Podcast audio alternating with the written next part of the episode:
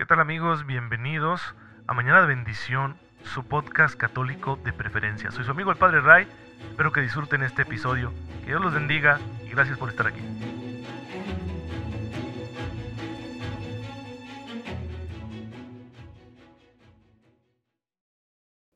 ¿Qué tal hermanos? Muy feliz sábado, sábado mariano, sábado de querer mucho a la Santísima Virgen María. Bienvenidos a su podcast Mañana de Bendición, su podcast católico favorito.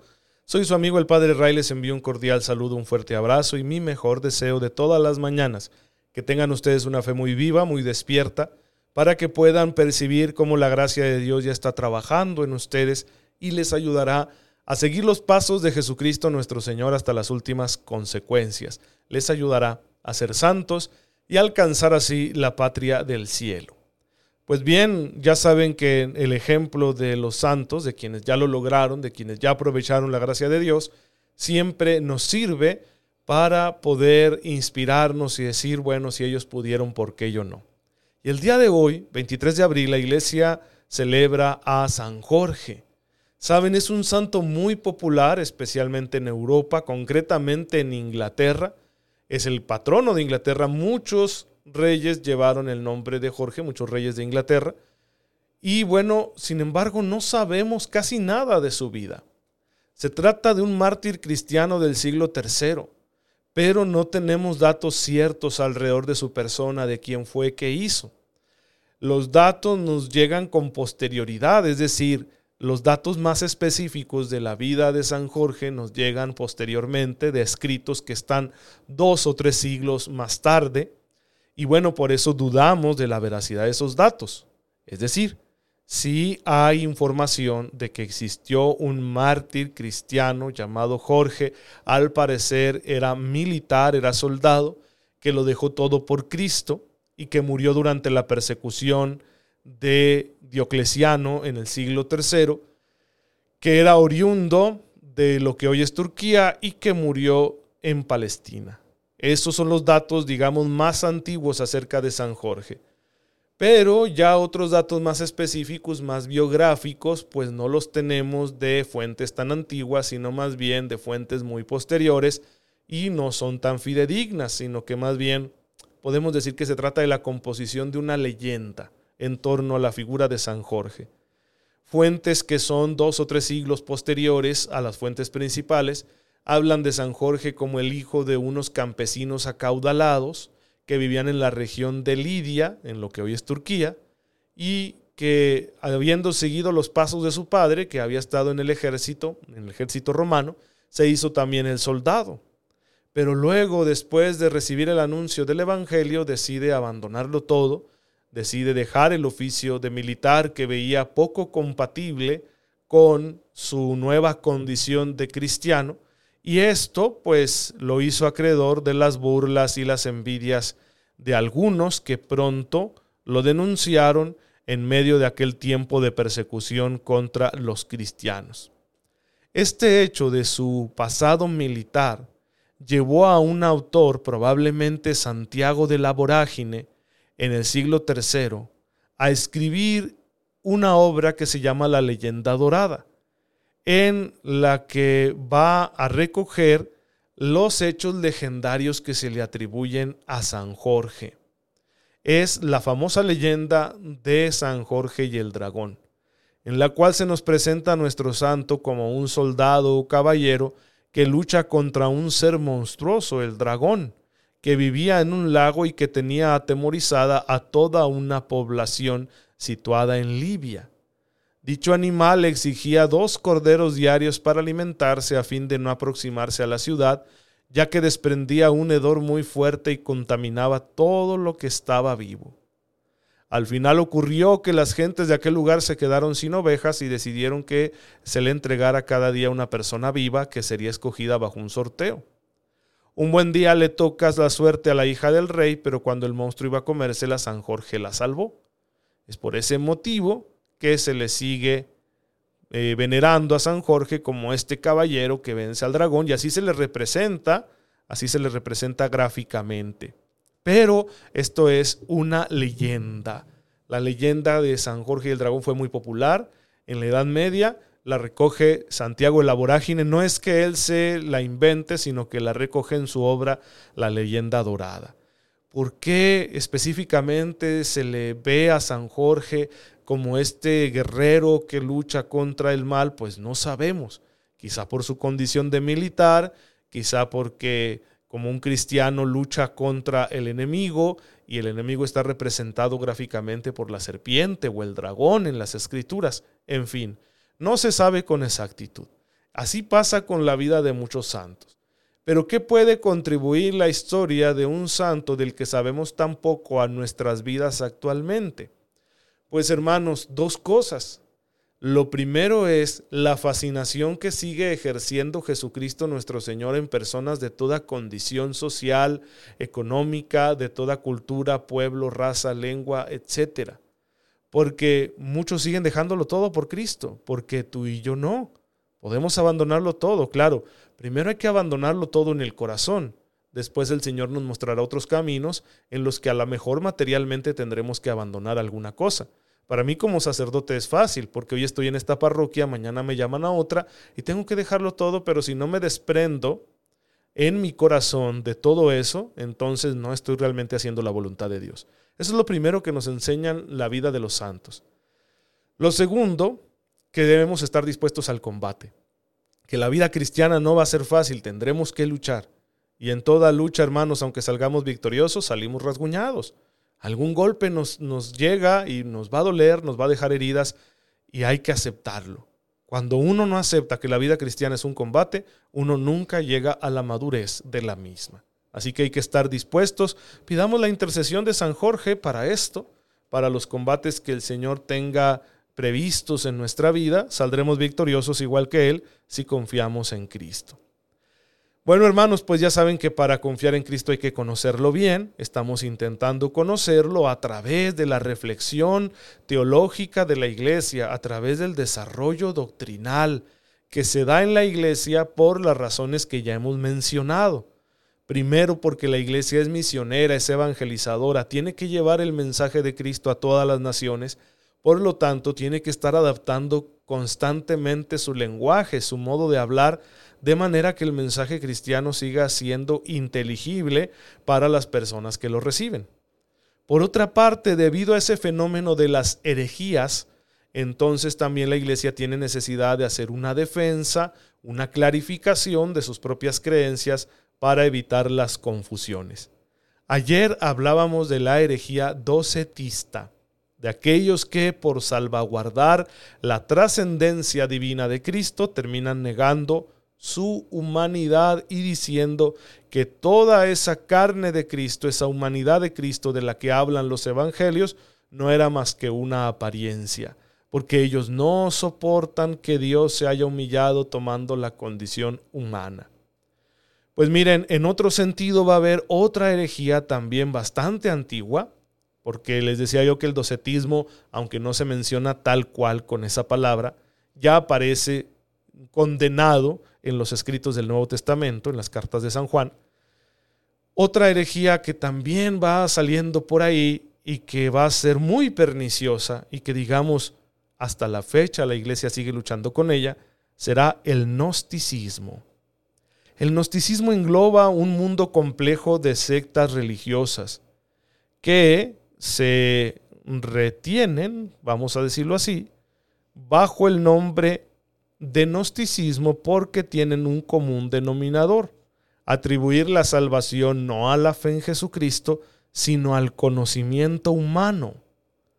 En el pensamiento gnóstico van a confluir especulaciones teológicas y cosmológicas de origen pagano, judío y cristiano, que junto con elementos de las religiones orientales, presentes en Persia, en la región de Mesopotamia, en Siria, y que habían sido importadas por el imperio romano, pues constituyen un sistema religioso muy variado y de marcado carácter mitológico. Con su difusión, el gnosticismo supuso el más poderoso adversario al que hubo de enfrentarse la Iglesia desde los comienzos hasta el siglo IV. El, gnosticismo viene de la palabra gnosis, así con una G antes, gnosis. Esta palabra griega significa conocimiento. Y el tema con el gnosticismo es que la salvación, la experiencia de salvación para la humanidad, lo saca del terreno de la fe y lo lleva al del conocimiento. Un conocimiento esotérico, una especie de revelación secreta, de revelación que solo unos cuantos conocen y que esos son como elegidos y se vuelven gnósticos, es decir, se vuelven sabios, se vuelven inteligentes y con esa inteligencia pueden trascender y pueden superar las limitaciones de la existencia humana. El interés principal que van a tener los gnósticos es explicar la existencia del mal en el mundo, la situación del hombre en el mundo y su posible salvación, pero a partir del conocimiento, un conocimiento por el que el hombre se libra del mundo material, porque el mundo material es considerado malo. La gnosis busca primariamente una comprensión del hombre que incluya en el hombre mismo la salvación. Es decir, la salvación ya no vendría de Dios, sino del hombre mismo. Vamos a ver algunos elementos esenciales del gnosticismo. ¿Cómo entienden los gnósticos a Dios? Para los gnósticos, Dios es entendido en clave emanacionista conciben la divinidad como un conjunto de entidades divinas a las que llaman eones, que han ido brotando de la divinidad suprema llamada el primer eón. En esta emanación de los eones tiene lugar la caída del espíritu a la materia, una especie de enajenamiento del espíritu del que había surgido la materia a causa del pecado divino. No es el hombre el que ha pecado, sino un semidios llamado el demiurgo, el que ha pretendido crear un universo y entonces ha cometido un gran error. De él ha surgido el universo material y bueno, el universo material es malo porque es lo contrario al espíritu. Entonces ha provocado la caída de muchos otros espíritus en la carne y tienen que liberarse. Más o menos así porque el gnosticismo está compuesto por muchas sectas, muchos grupos, algunos más cristianos que otros, y bueno, esto nos hace difícil sintetizar sus opiniones concretas, pero digamos que esta es una de las creencias fundamentales.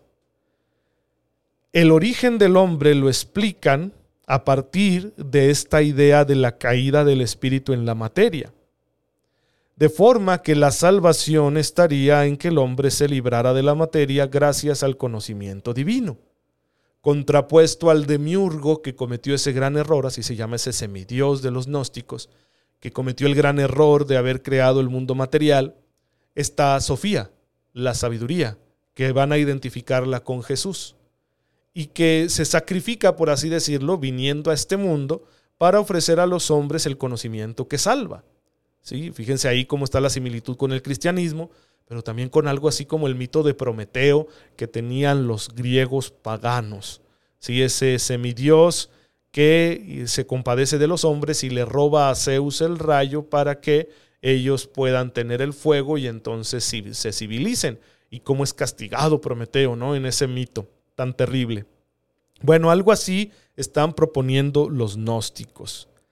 De forma que si el hombre alcanza ese conocimiento divino, puede salvarse por sí mismo, retornando al principio espiritual del que procede. Desde esta perspectiva, Jesús es concebido como una emanación de un eón divino al que también se llama Cristo. Su papel de Salvador se reduce a ser el despertador del hombre que está aletargado por el mundo material, es decir, la salvación es reducida a una idea que Jesús le comunica a la humanidad, no por su sacrificio en la cruz, no por un acto de amor, sino por un acto de conocimiento. Esa es la gran diferencia entre el gnosticismo y el catolicismo. Lógicamente para los gnósticos la muerte de Cristo no habría tenido carácter redentor y la resurrección del Señor no habría tenido lugar, ya que esta resurrección habría consistido en unirse de nuevo a la materia, cosa absurda si se tiene presente que para los gnósticos la materia es algo perverso. En definitiva, el contenido esencial del gnosticismo se encuentra muy alejado del pensamiento cristiano, de forma que resulta difícil incluso considerarlo como una auténtica herejía cristiana. Desde luego, a pesar de su sensibilidad teológica y de su conocimiento de la escritura, es impensable considerar a los gnósticos como representantes de una primera teología cristiana, puesto que el emanacionismo y el dualismo profundo que mantienen son radicalmente ajenos al cristianismo. ¿Qué quiero decir con todo esto? Algunos proponen que el gnosticismo sería una especie de cristianismo original, que luego la iglesia lo pervirtió. Y para esto se han valido de esos escritos llamados apócrifos que causan tanto morbo, ¿no? El Evangelio de María Magdalena, el Evangelio de Judas, etc. Todo eso le llama siempre mucho la atención a la gente y History Channel, ahí disculpen la crítica, pero se encarga de difundirlo. Pero pocas veces te dicen dos cosas. Primero, estos escritos son muy posteriores a los evangelios que tenemos en la Biblia por lo tanto, es más fácil que respondan a un intento de falsificación o de difusión de ideas engañosas, porque están hechos como de forma mañosa, convenenciera. Para probar mis ideas, digo que esta es una revelación súper privada que Cristo le hizo a María Magdalena, pero que Pedro y los apóstoles por envidia la escondieron. Sí, eso, eso vende mucho y es muy fácil de sostener. Así que, pues no, cualquier estudioso que, con seriedad se tome el trabajo de analizar las fuentes, va a concluir que los evangelios canónicos, los que están en el Nuevo Testamento, son mucho más antiguos que estos otros textos. Segunda cosa que no nos dicen, que estos textos surgen precisamente de sectas gnósticas como un intento de justificar sus ideas y de decir que vienen del mismo Cristo. Entonces, por eso les digo que es una estrategia mañosa. Bien, ¿Cómo podemos concluir nosotros que el gnosticismo no viene de Jesús? Porque está presentando algunas ideas que son completamente contrarias a lo que tenemos en el Nuevo Testamento. En primer lugar, ese emanacionismo.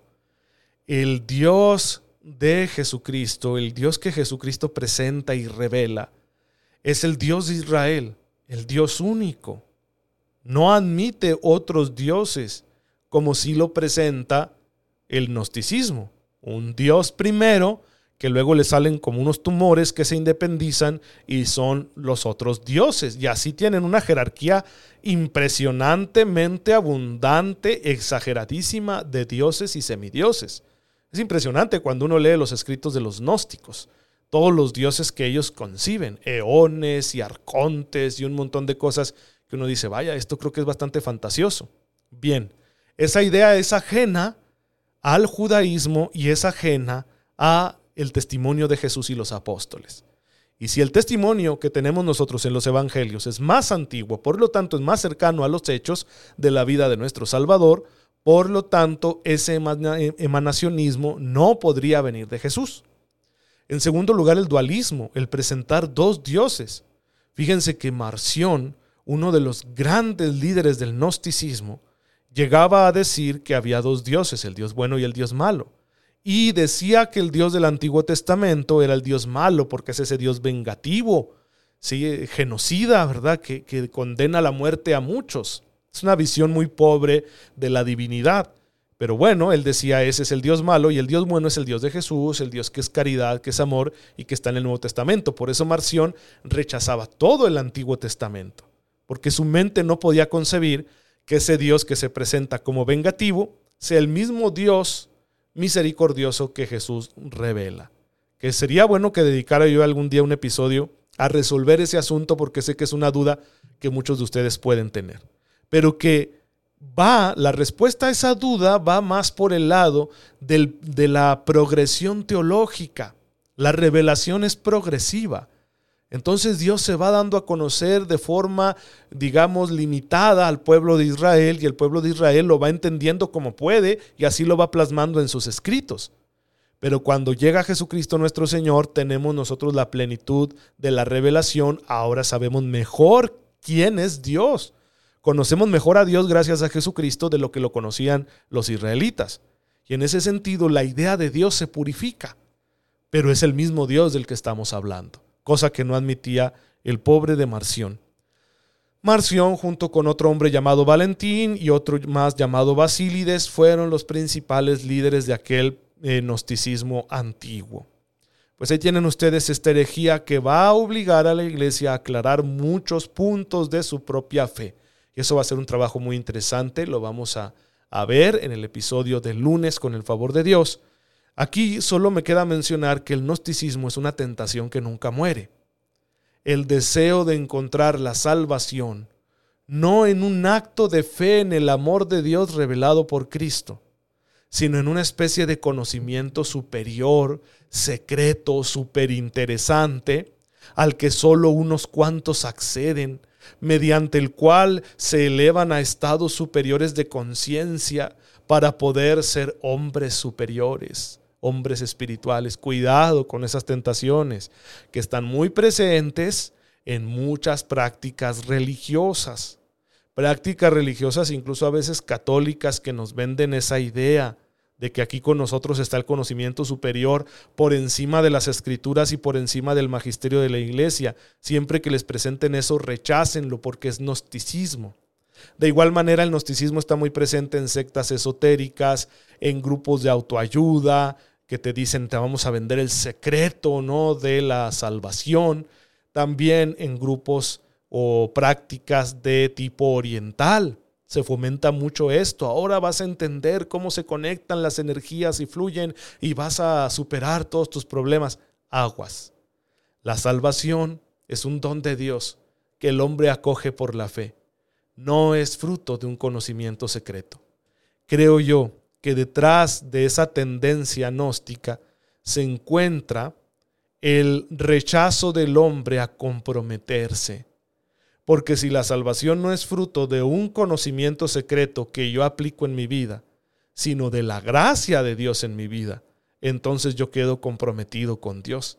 Y como mucha gente no quiere comprometerse, prefiere entrarle a esas cosas y agradecerle a la vida, a la naturaleza, a la energía, a los espíritus, es decir, a realidades impersonales que no nos comprometen.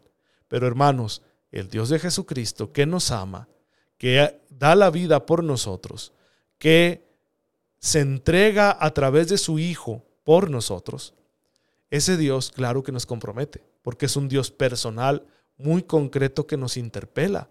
La Santísima Trinidad nos va a cuestionar, se va a enfrentar a nosotros y nos va a decir lo que tenemos que hacer en el camino de la vida. Nos va a invitar a hacerlo. Claro que es el Dios que también se compromete con nosotros, porque es el Dios de la alianza. El Dios que dice yo hago un pacto contigo, pero tú lo tienes que hacer conmigo. Como muchos no queremos aceptar los términos de ese pacto, por eso preferimos una versión gnóstica de la salvación. Pero hermanos, la gnosis no salva, salva la fe en Jesucristo. Pues bien, hermanos, vamos a dejar hasta aquí nuestra reflexión. Démosle gracias a Dios.